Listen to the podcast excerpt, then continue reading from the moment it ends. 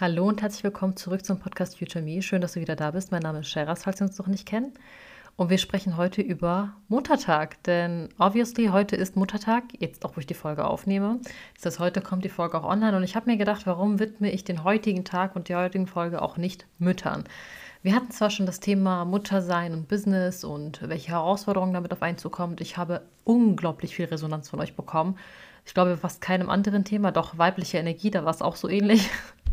Aber zu diesem Thema habe ich unglaublich viele Nachrichten bekommen ich äh, wollte auf diesem Weg einfach erstmal Danke sagen, weil der Austausch mit euch mir auch ein bisschen hilft zu verstehen, welche Problematiken ihr habt und an welcher Stelle ich noch ansetzen kann, dass der Podcast wirklich euch weiterhilft im Leben, weil das ist ja das Ziel des Podcasts. Und ich habe eine Sache festgestellt, die ich, glaube ich, im letzten Podcast gar nicht so sehr thematisiert habe. Das ist das Thema das eigene innere Kind, wenn wir davon sprechen, wir werden Mütter. Was passiert bei uns selber im Inneren? Gar nicht so sehr business-related im Hinblick auf, welche Schwierigkeiten hat man, wenn man so ein Business startet, sondern vielmehr, welche Herausforderungen kommen generell auf einen zu und was ist das eigentlich für eine Mammutaufgabe, Mutter zu werden? Denn, das habe ich auch in der letzten Folge erwähnt, wenn wir ein Kind auf die Welt bringen, dann startet nicht nur das Leben des Kindes, es ist nicht nur ein Neubeginn im Hinblick auf das Neugeborene, sondern auch ein Neubeginn für uns als Mensch. Denn auch wir wachsen dann jeden Tag. Auch wir werden plötzlich für neuen Hürden gestellt. Auch wir werden plötzlich mit unseren größten Ängsten, mit unseren größten Triggern konfrontiert. Was ist eigentlich somit die größte Herausforderung, wenn wir Mutter werden? Und das Schwierigste ist wirklich zu lernen, ich stelle mich nicht bei allem als letztes an. Ich bin nicht so irrelevant, dass ich meine Bedürfnisse permanent untergrabe. Und ich wage es zu behaupten, dass das die größte Herausforderung von Müttern ist, zu lernen, dass sie wichtig sind. So sehr wir zum Beispiel unsere Kinder stärken, weil so sehr wir unseren Kindern mit auf den Weg geben und sagen, du bist wichtig, deine Bedürfnisse sind wichtig. Das, was dir wichtig ist, ist auch mir als Mutter wichtig. Dass deine Grenzen respektiert werden, ist mir wichtig. Und jetzt halte ich dir den Spiegel vor. Lebst du das deinem Kind jeden Tag vor? Stehst du zu deinen Grenzen, wenn jemand diese überschreitet? Also verteidigst du deine Grenzen aktiv, wenn jemand deine Grenze überschreitet? Äußerst du deine Bedürfnisse und stehst darüber, wenn du feststellst, ein Mensch respektiert deine Bedürfnisse nicht? Ziehst du deine Konsequenzen, wenn ein Mensch dich respektlos behandelt? Weil wenn nicht, dann garantiere ich dir, egal was du deinem Kind verbal mitteilst, es wird bei deinem Kind nicht ankommen, wenn es nonverbal miterlebt, dass du ständig dich selber an letzter Stelle stellst. Warum sage ich das? Einige von euch wissen, ich habe einen Background, der nicht deutsch ist, um es mal ganz charmant auszudrücken. Und unser kultureller Background ist wirklich so, ich glaube, da können ganz, ganz viele von euch mit relaten, dass ich es als Frau gelernt habe, immer extrem empathievoll zu sein und auch zu Menschen nett zu sein, die nicht gut zu mir sind. Ich habe das nicht beigebracht bekommen, in verbaler Form. Meine Mutter hat nie zu mir gesagt, hey, wenn jemand nicht nett zu dir ist, dann sei trotzdem nett zu der Person. Hat nie zu mir gesagt, du musst deine Bedürfnisse hinten anstellen. Aber das war das, was ich jahrelang beobachtet habe. Meine Mutter hat sich nicht nur für mich aufgeopfert, für meine Geschwister, von denen ich fünf habe, by the way, ein ganzer Hühnerhaufen, ähm, sondern für jeden. Meine Mutter hat sich für jeden aufgeopfert, der da war. Sie hat wirklich nie Nein gesagt. Sie hat immer, wenn Gäste da waren, egal wer es war, riesengroße Menge an Essen gemacht, auch wenn sie am nächsten Tag um 8 Uhr morgens aufstehen musste und vielleicht arbeiten musste. Das hätte sie niemals zur Sprache gebracht. Für sie war immer wichtig die Harmonie und dass das alles intakt läuft. Ich habe das alles eher als kritisch betrachtet, als ich jünger war. Ich habe mal gedacht, warum macht sie das? Ich verstehe das nicht so. Warum kann sie nicht Nein sagen? Jetzt kommt der Punkt, als ich selber irgendwann verheiratet war und ähm, wir haben dann Freunde da gehabt zum Essen, gab es eine Situation und das war die, dass sich eine Person, mit der ich nicht mal wirklich befreundet bin, quasi selber zum Essen eingeladen hat und gesagt hat, hey, warum, ich, ich würde mal gerne vorbeikommen, könntest du nicht das und das Gericht machen, wenn ich komme? Und ich habe einfach Ja gesagt. Ich war es gewohnt, Ja zu sagen. Für mich war es extrem unhöflich, einer Person zu sagen, tut mir leid, ich arbeite morgen, ich kann nicht ähm, zwischen meiner Arbeitszeit dann auch noch kochen, damit du kommst. Du kannst gerne vorbeikommen, aber auf einen Kaffee oder so. Das wäre mir im Traum nicht eingefallen, dieser Person zu sagen, dass ich von 8 Uhr morgens bis 18 Uhr arbeite, dass ich ein Kind habe und dass ich deshalb gar nicht dazu in der Lage bin, an dem Tag zu kochen. Ich habe einfach Ja gesagt, weil ich das so nonverbal von meiner Mutter übernommen habe, dass man nicht Nein sagt zu Gästen. dass man, egal was ist, es irgendwie möglich macht, dass es die Gäste bequem haben. Und ich weiß, dass es jetzt Menschen geben wird, die sagen, ja, das ist doch einfach Gastfreundschaft. Gastfreundschaft hat irgendwo eine Grenze und die beginnt da, wo die eigenen Bedürfnisse beginnen. Beispielsweise, wenn du weißt, du hast am nächsten Tag ein wichtiges Meeting, einen wichtigen Termin, der nicht verschoben werden kann, dann ist es wichtig, an dieser Stelle höfliche und respektvolle Grenzen zu ziehen. Und obwohl meine Mutter mir das beigebracht hat, verbal, habe ich das mein Leben lang nicht getan. Erst als mein Mann mich irgendwann darauf hingewiesen hat, gesagt hat, du hast das immer deine Mutter kritisiert, aber du sagst selber nie nein. Und am Anfang war ich, jetzt mal ganz ehrlich zu sein, war ich total sauer, dass er mir das so sagt. Warum? Weil er mir den Spiegel vorgehalten hat. Weil er mir das gesagt hat, was ich nicht hören wollte.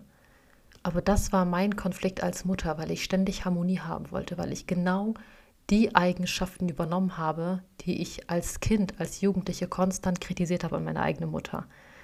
Und das ist die größte Herausforderung von uns Müttern. Wir fangen irgendwann an in einem Modus von, mein Kind ist wichtig, das, was mein Kind möchte, ist relevant, dass wir uns selber vergessen und unsere eigene innere Arbeit und immer wieder zu kontrollieren.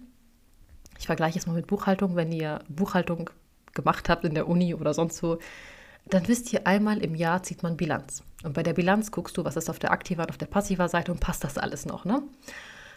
Warum machen wir das nicht in unserem Leben?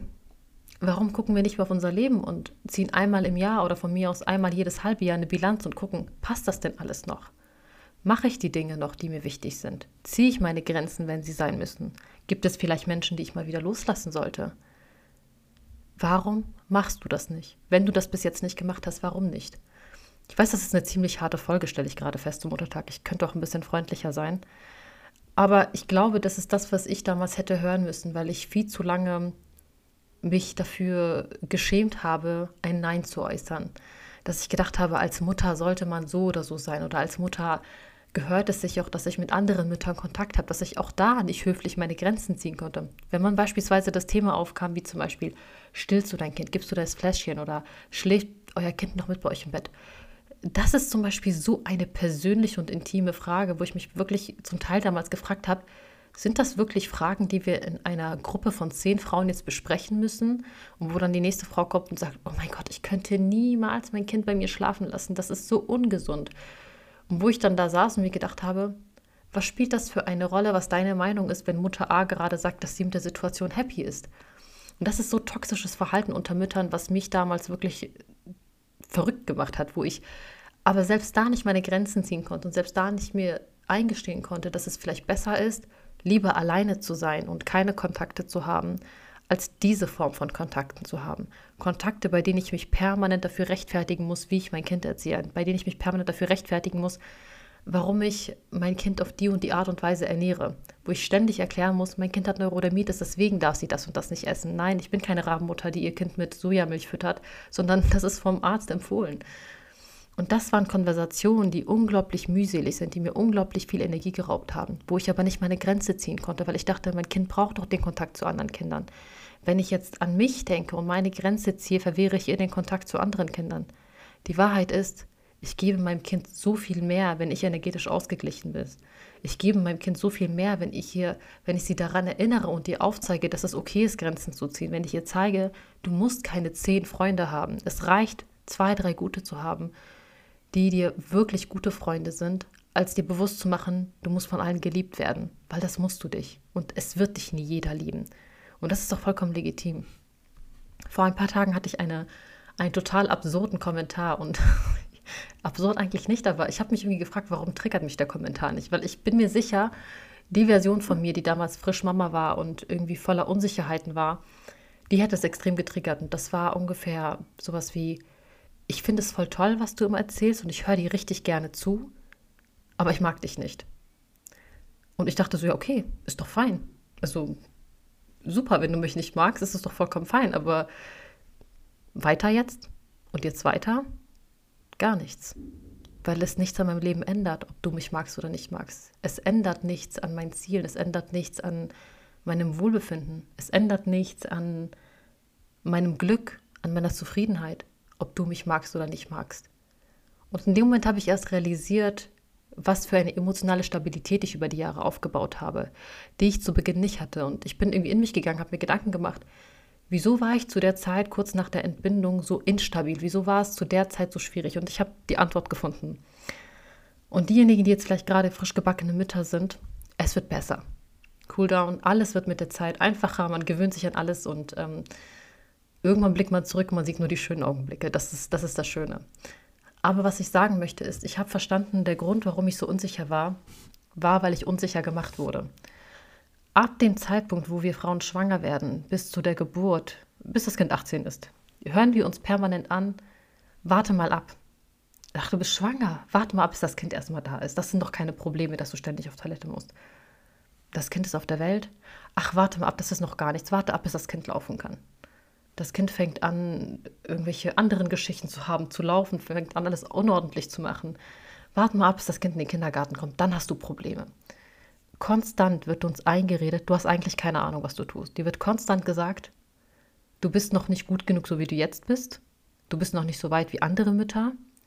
Und das bringt in uns etwas zum Vorschein, was bei uns in der, in der frühesten Kindheit oft schon gemacht wird, nämlich der Vergleich mit anderen. Der Vergleich mit, dein Leid ist nicht so groß wie mein Leid. Wozu führt das Ganze? Das führt dazu, dass wir in einer Spirale enden, wo man ständig Leid miteinander vergleicht. Du hast es nicht so schlimm wie ich, weil du hast ja noch kein Kind. Du hast noch keine schlaflosen Nächte. Deine Schwangerschaftsprobleme sind gar nichts. Die Reise, auf der sich diese Frau gerade befindet, ist komplett anders von deiner. Und das ist vollkommen okay. Du hast dich vielleicht dafür entschieden, drei Jahre zu stillen. Das ist wunderbar. Eine andere Frau hat sich vielleicht dafür entschieden, die Flasche zu geben. Auch das ist wunderbar. Beide Frauen handeln aus Liebe. Ist es relevant, was diese andere Frau macht, wenn du mit deinem Werdegang glücklich bist? Aber hier beginnt der Konflikt, weil wir Frauen ständig uns miteinander vergleichen. Und diese Unzufriedenheit endet in einem toxischen Kreislauf. Der toxische Kreislauf, dass wir annehmen, wir müssen immer besser sein als andere. Es gäbe ein richtig oder falsch oder es gäbe dieses Schwarz- und Weiß-Denken, nämlich das ist der richtige Weg und das ist der falsche Weg. Ich bin eine Stillmama und alles, was nicht stillen ist, bedeutet, dass es schlecht ist. Alles, was anti-bio ist, bedeutet, dass es schlecht ist. Und das, was ich mache, das ist das Richtige. Und das führt dazu, dass wir uns konstant eigentlich unsere eigene Energie berauben, weil wir uns permanent in Situationen begeben, wo wir uns rechtfertigen, anstatt einfach anzunehmen, dass es unterschiedliche Wege geben kann. Und jetzt kommt die große Überraschung, dass es unterschiedliche Kinder geben kann. Nur weil dein Kind vielleicht recht gut geschlafen hat oder recht easy war, pflegeleicht war, heißt das nicht, dass eine Mutter eine schlechte Mutter ist, weil ihr Kind nicht so war. Vielleicht hat das Kind Probleme, von denen die Mutter nichts wusste. Vielleicht hatte das Kind eine geschwächte Darmflora, von der man ganz lange nichts wusste und das Kind hat deshalb so viel geschrien. Und die Frau war deshalb ständig mit den Nerven am Ende, weil sie seit drei Monaten Schlafmangel hatte. Vielleicht hast du eine entspanntere Schwangerschaft gehabt, weil du viel Support hattest um dich herum, während eine andere Mutter psychische Probleme erleiden musste in der Schwangerschaft durch ihr Umfeld. Und unsere Reisen sind so unterschiedlich, unsere Erfahrungen sind so unterschiedlich und und ich erlebe es mittlerweile eher als etwas extrem Positives und Schönes, mich mit anderen Müttern auszutauschen. Ich tausche mich gerne über die schönen ähm, Momente aus. Ich äh, unterhalte mich gerne darüber, wie war denn euer Moment, als das Kind das erste Mal anfing zu laufen? Wie war es denn bei euch, als das Kind das erste Mal das und jenes gesagt hat? Und das können so schöne Gespräche werden, wenn man sich auf die positiven Aspekte konzentriert und auf die Gemeinsamkeit mit anderen Menschen, als auf die Unterschiede. Wenn ich und du jetzt heute über eine Straße gehen und ich habe gerade vor, ein Haus zu kaufen, du aber nicht, du möchtest kein Haus kaufen, dann achte ich vermutlich unterbewusst auf jedes Detail anderer Häuser, weil ich auf Häusersuche bin. Das heißt, meine Wahrnehmung unterscheidet sich komplett von deiner. Vielleicht möchtest du aber gerade ein Auto kaufen und hast vor, einen roten Twingo zu kaufen. Und plötzlich siehst du an jeder Ecke rote Twingos. Ich nehme diese Autos nicht wahr, weil mein Fokus ein ganz anderer ist. Und das ist das, was ich versuche, euch mit auf den Weg zu geben. Ich habe damals bereits während der Schwangerschaft angefangen mit dem Thema Hypnobirding beispielsweise und habe damals sogar das erste Mal wirklich äh, Hypnose bei mir selber durchgeführt, also meditative Zustände und so weiter. Und ich glaube, das war ein ganz entscheidender Faktor dafür, dass ich recht früh gelernt habe, mich dann auch nach dem Muttersein abzugrenzen, weil ich festgestellt habe, dass es mich meiner Energie beraubt, mit anderen Müttern Kontakt zu haben, weil ich ständig in diesem Rechtfertigungsmodus war. Während wenn ich heute mich mit anderen Müttern treffe, ich extrem positive Gespräche wahrnehme.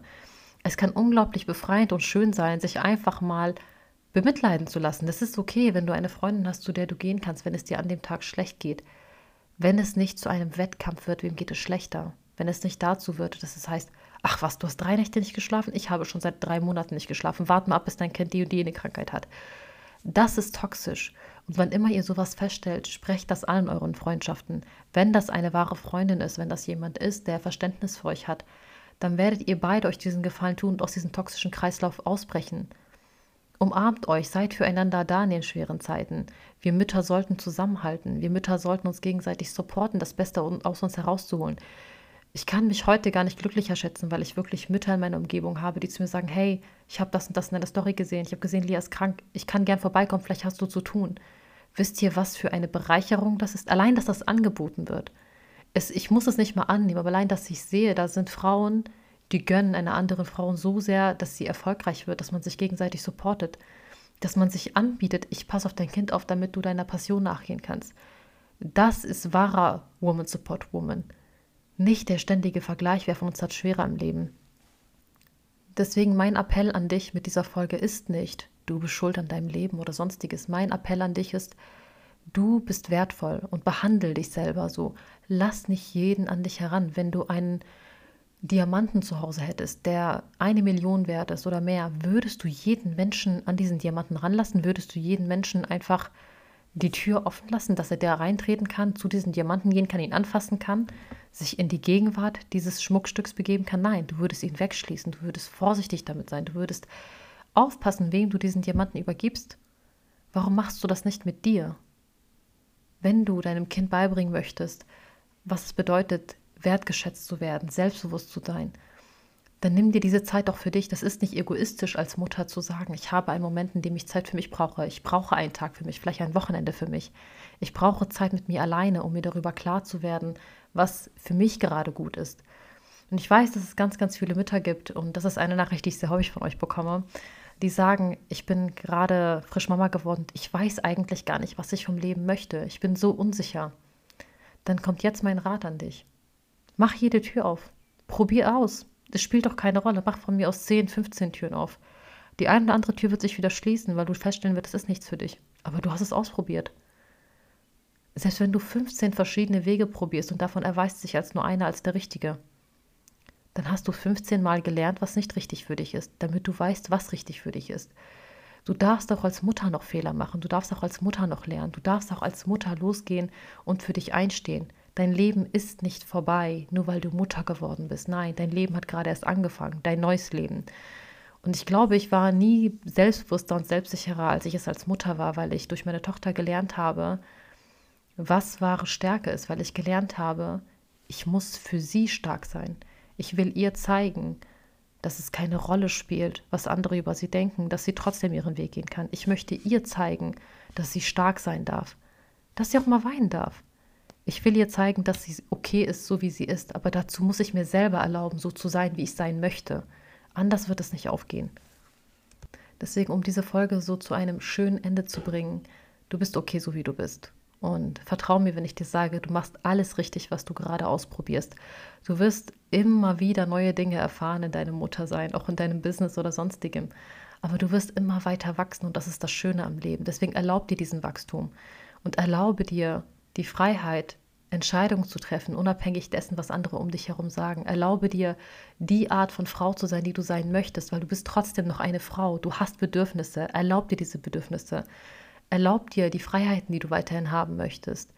Und glaub mir, dann bist du auch wirklich als Mutter die Mutter, die du gerne wärst, wenn du mit dir selber im Einklang bist. Ich wünsche dir noch einen wunderschönen Sonntag. Ich danke dir fürs Zuhören und bis bald, meine Lieben.